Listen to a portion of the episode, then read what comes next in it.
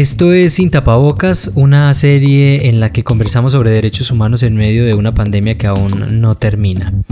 Esta es una producción de Bocaribe Radio y hacemos memoria de la Universidad de Antioquia.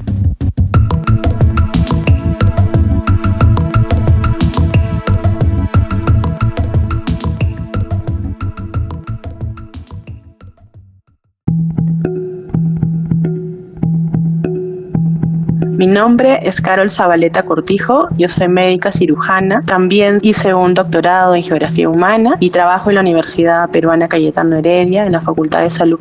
Lo que se me viene a la mente es el tema de la eh, desinformación y cómo la desinformación en las comunidades de Perú, por lo menos con las que yo he trabajado, ha, em, hecho llegar estos conflictos o estas situaciones políticas que se daban a nivel de país, porque nosotros recientemente hemos tenido unas elecciones, ¿no?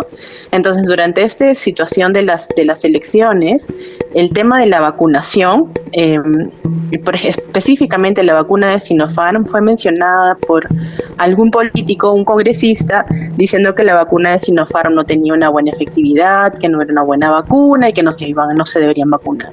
Entonces, esta información que se ha generado en Lima, en redes sociales, ha llegado, nosotros lo hemos recogido en una comunidad remota, ¿no? En la zona de Loreto, en la cual este, un comunero mencionaba que en Lima nos están vacunando porque Sinopharm es una mala vacuna y que por, por qué le están llevando estas vacunas a las comunidades, ¿no? Entonces, y esto ha sido detectado gracias a una iniciativa de las comunidades de hacer una radio, un programa de radio justamente debido a que toda esta desinformación no permitía que las comunidades uh, acepten la vacuna, porque por otro lado llegaba informaciones que no eran claras, que no eran precisas, entonces los comuneros, al no tener acceso a internet, a medios electrónicos o a información este, de especialistas o información de mejor calidad, pues asumían que lo que les comentaban de persona a persona era toda la verdad, ¿no? Entonces, en este programa de radio es que ellos han aprovechado para poder detectar esta información y aclararla.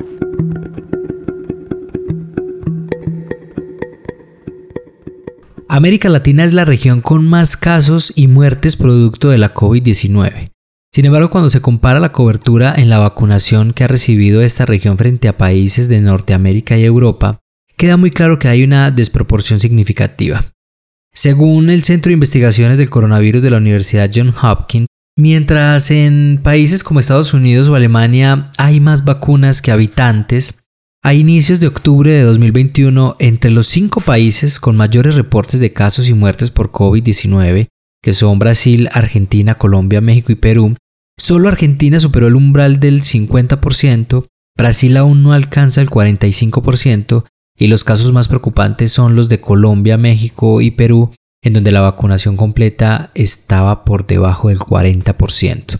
Estas proyecciones entonces indican que ninguno de estos países logrará la vacunación completa del 80% de su población, que es el umbral que se ha propuesto como el indicado para alcanzar la inmunidad colectiva o de rebaño, antes de que termine el año 2021. En este episodio de Sin Tapabocas vamos a tener una invitada experta en vacunación y ella nos ayudará a aclarar muchas de las preguntas que hay sobre las desigualdades en este campo. Conversaciones sin tapabocas. Hablamos sobre derechos en medio de la pandemia.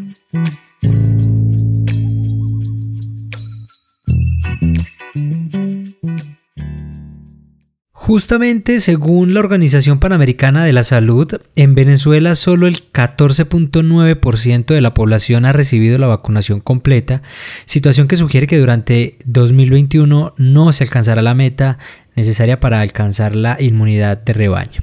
Le preguntamos a Marino González, él es médico venezolano, especialista en salud pública y doctor en políticas públicas, sobre cuáles son las medidas más urgentes que deben tomar los gobiernos y actores internacionales para agilizar el ritmo de vacunación en ese país.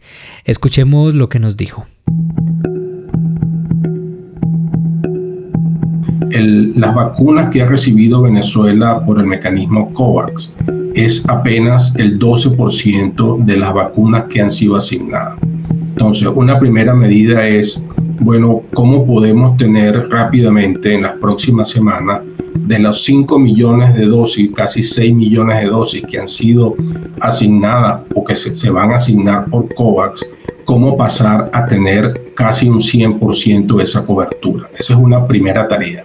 En segundo lugar, bueno, plantearse pasar, como han, hecho varios países de la región, eh, Centroamérica, por ejemplo, El Salvador, Honduras, han aumentado de manera muy importante las vacunas o las dosis que recibirían por COVAX. Entonces, por ejemplo, Venezuela podría también optar para tener en vez de 6 millones, por ejemplo, 12 millones de dosis. Si eso se hiciera rápidamente, entonces el país podría aumentar ese de ese 15% que está en la actualidad a un, a un porcentaje mucho mayor. Pero por otra parte también establecer unas pautas en un plan adecuado para cómo se va a cubrir esta, esta población rápidamente. Eh, y eso mm, implica o va a implicar, como también en otros países de América Latina, que una cosa es alcanzar la cobertura entre 50 y 70%, por, por decir una referencia. Otra cosa son los efectos de la pandemia en términos de las secuelas que ha dejado la pandemia en América Latina. Entonces esto va a significar que el año 2022 probablemente los países van a tener que hacer, y Venezuela sería uno de ellos, van a tener que hacer asignaciones importantes de recursos para enfrentar esas brechas de atención que han sido eh, evidenciadas de, de manera muy clara con la pandemia.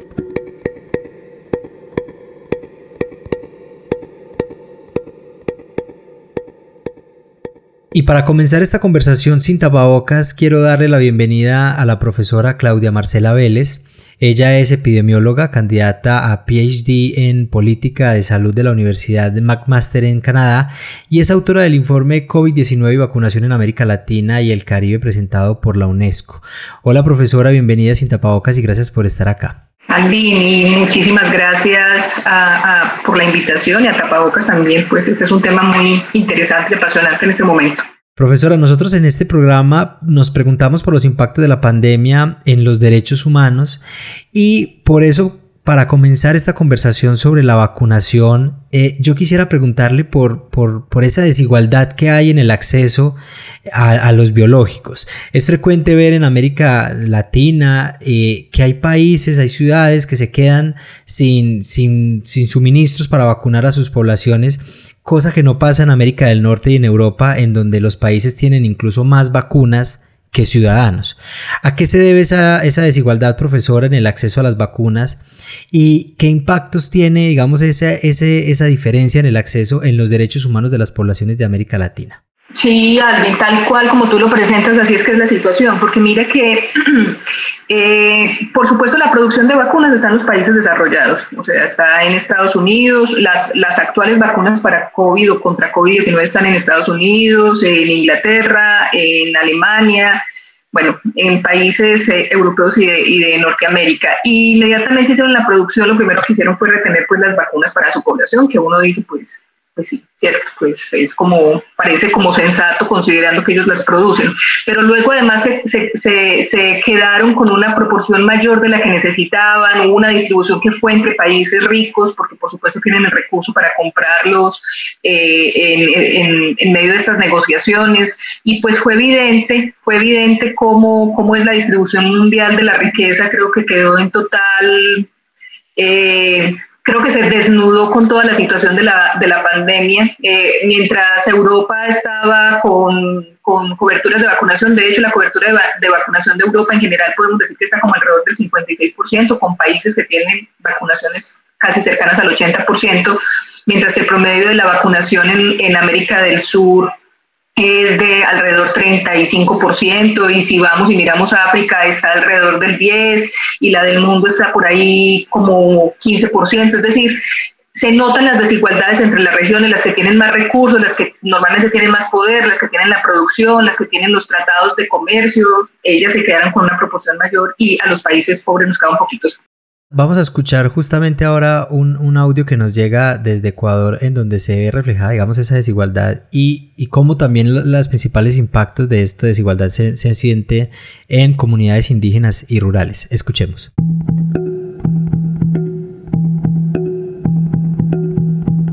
Mi nombre es Indira Vargas, yo soy de nacionalidad quichua, de la provincia de Pastaza, de la comunidad de Unión Base y soy de, soy de Ecuador, de la Amazonía. Y realmente en los pueblos indígenas tenían un rechazo total por las vacunas porque tampoco se ha tenido información sobre las vacunas, una, una breve socialización de qué se trata la vacuna, de cómo, de cómo se va a sentir eh, la persona que reciba la vacuna, los cuidados y por las cuales desde las organizaciones indígenas tomaron esta decisión de no acceder a las vacunas.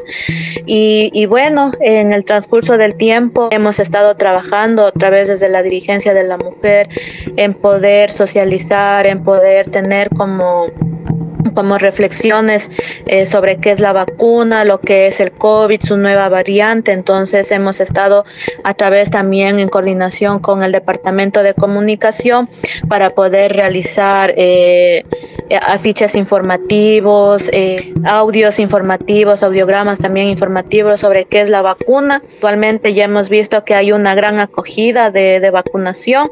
los abuelos que aquí en mi comunidad, digamos, ya han ido como tres abuelos de 76 años porque quisieron vacunarse, no querían enfermarse.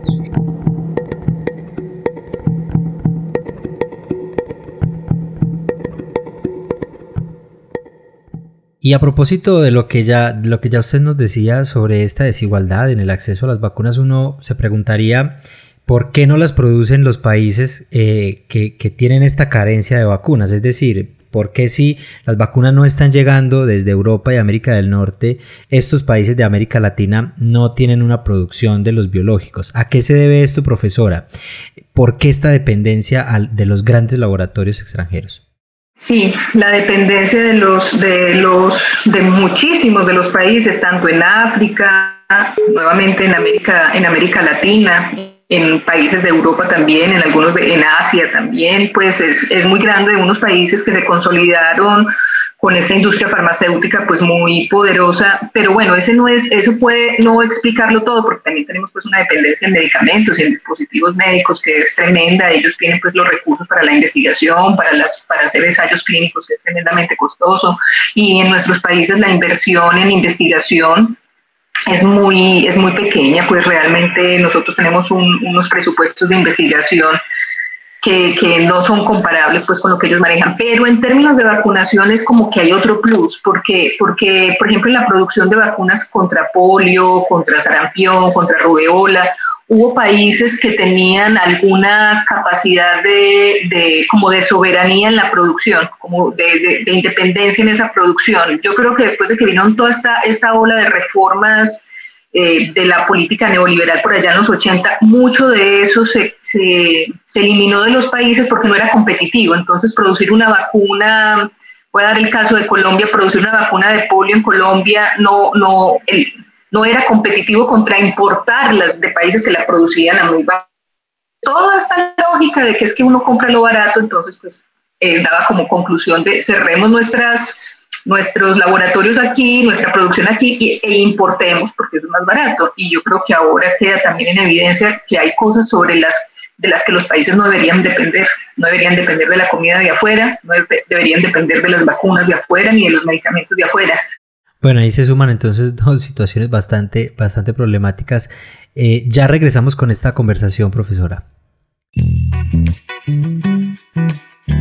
Escucha sin tapabocas a través de www.hacemosmemoria.org y www.bocaribe.net, así como en Anchor, Spotify y las demás plataformas de podcast.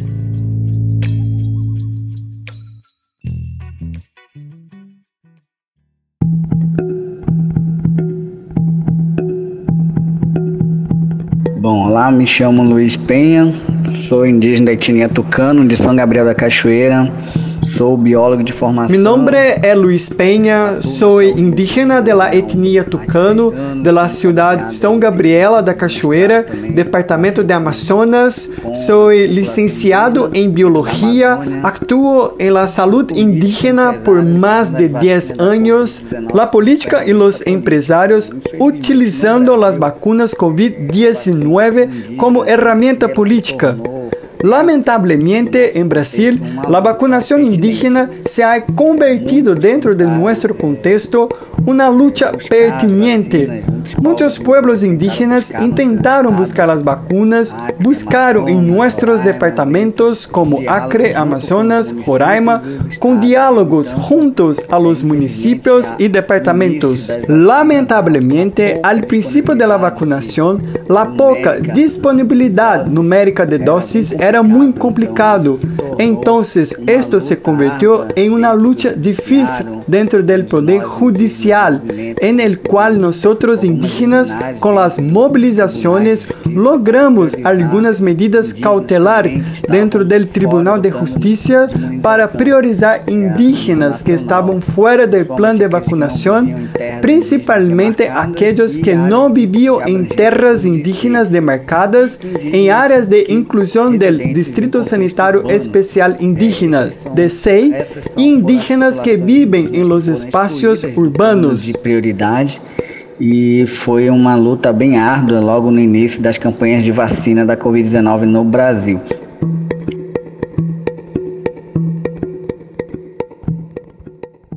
Este audio que nos, que nos envía Luis Peña desde, desde Brasil nos, nos introduce a un actor que, que, ha sido bien interesante en este asunto de la vacunación y es el Poder Judicial, porque ha servido para, para, para abrir un debate frente a quienes tienen derecho o, no a la vacuna, etcétera, pero también porque, eh, digamos que en el campo, en ese campo se se se ha abierto un debate y es sobre la obligatoriedad que tiene la, vacuna.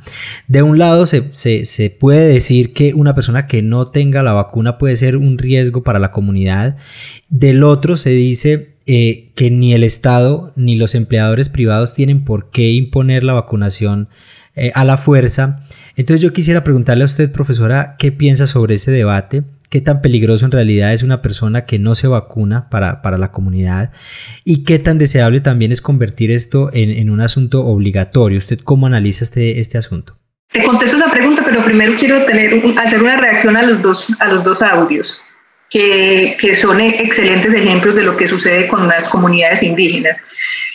Eso que mencionas es verdad, las comunidades indígenas no fueron priorizadas, no fueron priorizadas dentro de los planes de vacunación y con eso yo he tenido, cuando me he encontrado en algunos espacios con, con gobiernos, eh, una reacción que es como, así, o sea, nosotros sí los priorizamos porque eh, los planes de vacunación se priorizaron por grupos de edad, entonces son todos los que sean mayores de 50 y ahí entran todos los de cualquier... Eh, eh, reconocimiento racial o étnico que, que, haya en el territorio, pero eso no es priorización, porque cuando, si nosotros tuviéramos países con, que fueran con grandes igualdades, pues entonces usted dice por encima de los 50 y usted con ese, con esa, con ese criterio vacuna a la gente de condición socioeconómica baja y alta, de rural, de urbano, de eh, minorías étnicas o no minorías, porque en Latinoamérica yo no sé si los indígenas serían minoría, pero todos los grupos que son étnicos y, racializados.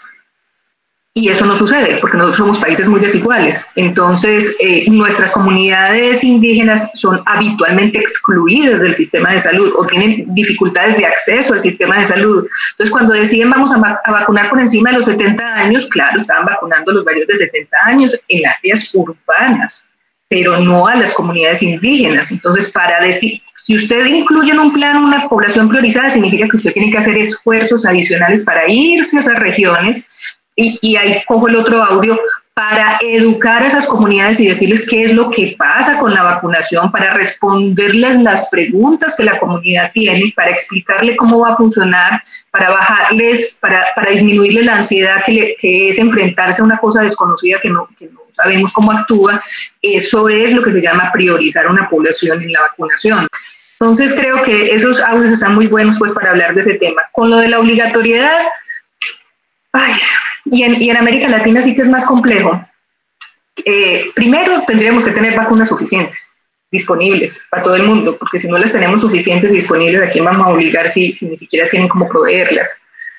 Eh, sobre el, a mí, pues me parece que es como un fracaso de la salud pública decir que usted tiene que obligar a alguien a hacer algo a estas alturas de, de la humanidad. Me parece que es como un fracaso de todo eso que implica comunicar bien, educar, asistir, mirar por qué estrategias, porque no es solamente ponerles, a veces uno dice como educar, y yo imagino que la gente se imagina entregándoles un volante donde explica y, y chao, te vi, si me entendió bien y si no, pues bueno, sino que es un esfuerzo voluntario, decidido, organizado, coordinado para resolverle al otro la duda que tiene sobre una intervención en salud. Entonces creo que hay que agotar todos los esfuerzos por, por, por convencer a la gente del beneficio que es para ellos y para sus vecinos para su comunidad. El hecho de que él esté vacunado puede ser un beneficio para los demás también. Bueno, y, y, otra, y otra partecita, como usted dice, de la respuesta es desde el punto de vista constitucional. Preguntamos a una persona experta en este tema y esto nos, nos respondió. Mi nombre es Juan Manuel Charri, abogado constitucionalista y estoy hablando desde Bogotá. Yo de, digamos, de las reflexiones de la Corte Constitucional que, que son ambiguas, que están en, en distintas direcciones, diría lo siguiente. No se puede obligar a las personas a vacunarse porque está invadiendo la esfera de la autonomía de las personas. Sin embargo, la misma Corte dice que puede haber excepciones en casos graves y menciona el tema de las pandemias. Entonces yo diría que en una circunstancia como esta se podría tomar la decisión de imponer la obligación de la vacunación. En mi opinión lo debería hacer el legislador y casi que me atrevería a decir que lo debería hacer el legislador estatutario porque está regulando un derecho que es el, el derecho de las personas a su al manejo de su propio cuerpo, a la responsabilidad de la salud que tenemos todos frente a sí mismos y, nuestros eh, congéneres en la sociedad. Si el Estado no impone la obligación, yo creería que el empleador no puede eh, despedir a una persona porque eligió una opción. Sin embargo, vienen preguntas eh, más, más complicadas. Por ejemplo, ¿puede el empleador establecer unos lugares de trabajo para vacunados y otros diferentes para no vacunados? Digámoslo en otras palabras, ¿puede discriminarse al que no se vacunó? Claro, en los términos en que lo estoy planteando, todos diríamos no, no se puede porque él ejerció su libertad y digamos que no lo podemos discriminar por eso. Pero el empleador, diría yo, tiene la obligación de mantener en, condiciones salubres el lugar de trabajo y debe tomar medidas para proteger a todos los trabajadores. Entonces debe decir, los que no se han vacunado, pues trabajen en este lugar para proteger a los que sí se vacunaron y que eventualmente quisieran esa protección, porque podrían ellos mismos exigirla. Entonces el tema, el tema tiene lo que yo llamaría la coexistencia de derechos. Bueno, profesora, continuamos eh, hablando de este tema de la vacunación. En un informe que usted presenta, en el informe que usted presentó a la UNESCO, eh, usted hace unas proyecciones que son bien preocupantes. Allí dice usted que con la velocidad que estamos vacunando o que estamos vacunando para el momento, digamos, del informe, eh, terminaríamos el año con el 70% de la población vacunada. Hablemos un poco sobre lo que pueden o, se debe hacer a futuro para modificar estas, estas estadísticas y para mejorar el plan de vacunación. En su criterio, profesora, ¿qué se debe hacer, qué se debe transformar para que la vacunación sea un proyecto efectivo y, sea exitoso en nuestra región, en, los países, digamos, de la cuenca amazónica.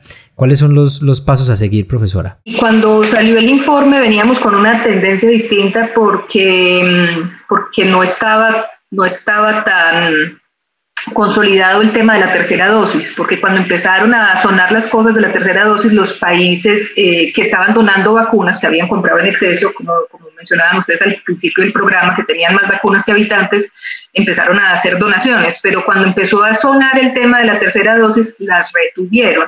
Entonces el abastecimiento de vacunas en otros países de bajos y medianos ingresos volvió otra vez y se redujo. Eh, en ese informe decimos además que todas las compañías farmacéuticas productoras de vacunas están retrasadas en la producción más o menos en un 30%, o sea, de lo que ellos dijeron que iban a producir, se van a quedar cortos por ahí en un 30%. O sea, que vacunas no va a haber suficientes para el resto del año. Eso parece ser una cosa clara. Como siempre digo yo, yo siempre espero equivocarme, porque si me equivoco le va mejor a la gente, o sea, va a haber más vacunas y vamos a tener mayor cobertura. Cuando se hicieron los planes de vacunación se pensó en la famosa inmunidad de rebaño del 70%, entonces muchos planes de vacunación están como dirigidos a eso, como alcanzar ese 70%. Pero los estudios, la evidencia que ha venido saliendo muestra que es probable que, que para alcanzar si es que existe inmunidad de rebaño, vamos a necesitar 85, 90% de la población vacunada, o sea que estamos en, en, déficit de lo que se había proyectado. Eh, además, porque también se ha visto una cosa muy importante que, que, habrá que enseñárselas mucho a los países de altos ingresos, y es que lo, lo efectivo parece ser en esta situación es vacunar cubrir a un grupo más grande de la población más rápidamente, ¿cierto? No que estén ellos súper triple vacunados y el vecino del sur con solo una dosis para el 40% de la. Entonces eso parece que está claro que hay que alcanzarlo. Em, también estábamos mencionando desde el principio de año, hubo una, una mm, solicitud de una cosa que le dicen el waiver, que es como que se retire la propiedad intelectual, la patente sobre las vacunas para que todos los que tengan capacidad tecnológica la puedan producir. Eso ahora, a final de año, yo creo que estamos a un par de meses de la, de la Asamblea de la Organización Mundial del Comercio y pues esa es una posición que se va a volver a llevar. Muchos la han cuestionado porque dicen, ok, si quitamos la patente, ¿quién, por ejemplo, Bolivia puede producir vacunas o Venezuela puede producir vacunas o sí, Ecuador puede producir vacunas? Y nuestra respuesta es, pues de pronto sí podemos, si nos asociamos entre todos los países y decimos, venga, ¿qué es la capacidad instalada que tenemos? ¿Cuál es la experiencia? Si yo no sé producir esta parte de, la parte molecular, por lo menos le produzco la cajita, o le produzco el, el envase, le produzco la jeringa. Es decir, si nos ponemos de acuerdo entre todos, probablemente podamos producir más vacunas eh, ir en, ese, en, esa, en esa trayectoria hacia la, hacia la independencia o hacia la soberanía en este tema de vacunas y tener mayor disponibilidad en la región. Bueno, profesora, yo le agradezco mucho. Ha sido una conversación muy interesante. Nos deja un, panorama bastante, bastante preocupante, pero, pero bueno, ojalá, ojalá esta liberación de patentes se dé y se pueda producir vacunas desde América Latina y, y esto un poco mejore. Gracias, profesora, por estar acá. Muchísimas gracias a ustedes.